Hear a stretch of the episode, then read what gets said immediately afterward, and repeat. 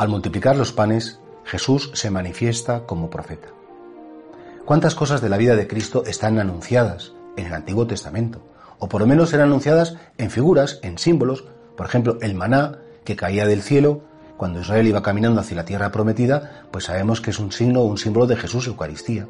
Y esta multiplicación de los panes que hace Jesucristo es también un signo, ¿por qué no?, de otra acción mucho más profunda que hace Él, que es saciar, que es satisfacer las necesidades más profundas del hombre. Las necesidades más profundas del hombre en una dimensión corporal efectivamente son comer, descansar, eh, pues, una, digamos una vida vegetativa, biológica. Hay unas necesidades también psicológicas, ser querido, ser comprendido, tener compañía. Pero después, evidentemente, hay también unas necesidades espirituales. Y qué curioso porque vivimos en un mundo que se preocupa solamente de saciar nuestras necesidades físicas o nuestras necesidades, entre comillas, psicológicas. Y todo el mundo está pendiente del relax, del descanso, de la buena comida, que no tenga el colesterol, que no haga esto, que no gane peso.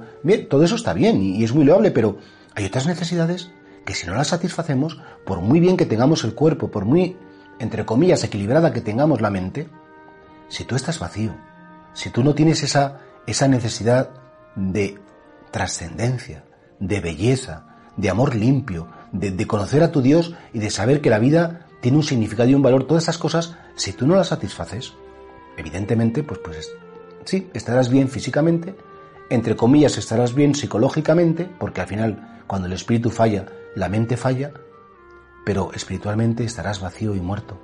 Y por eso Jesús, con esta multiplicación de los panes, simboliza que Él ha venido a saciar, que Él ha venido a llenar, que Él ha venido a dar en la respuesta esa hambre interior que tenemos. Señor, yo tengo hambre de un significado, tengo hambre de, de, saber para qué sirven las cosas realmente, no tanto en sentido de consumo, sino qué sentido tiene que me levante cada mañana, que me duela tanto el cuerpo, qué sentido tiene que me han dejado solo, porque todo tiene un significado, el ser humano no quiere vivir sin sentido. Y el único que puede saciar esa necesidad de sentido y de significado espiritual es nuestro Señor Jesucristo. Y por eso Él lo hace además con abundancia. Cuando multiplica los panes, no da un trocito pequeñito a cada uno, sino que comieron todos hasta que se saciaron.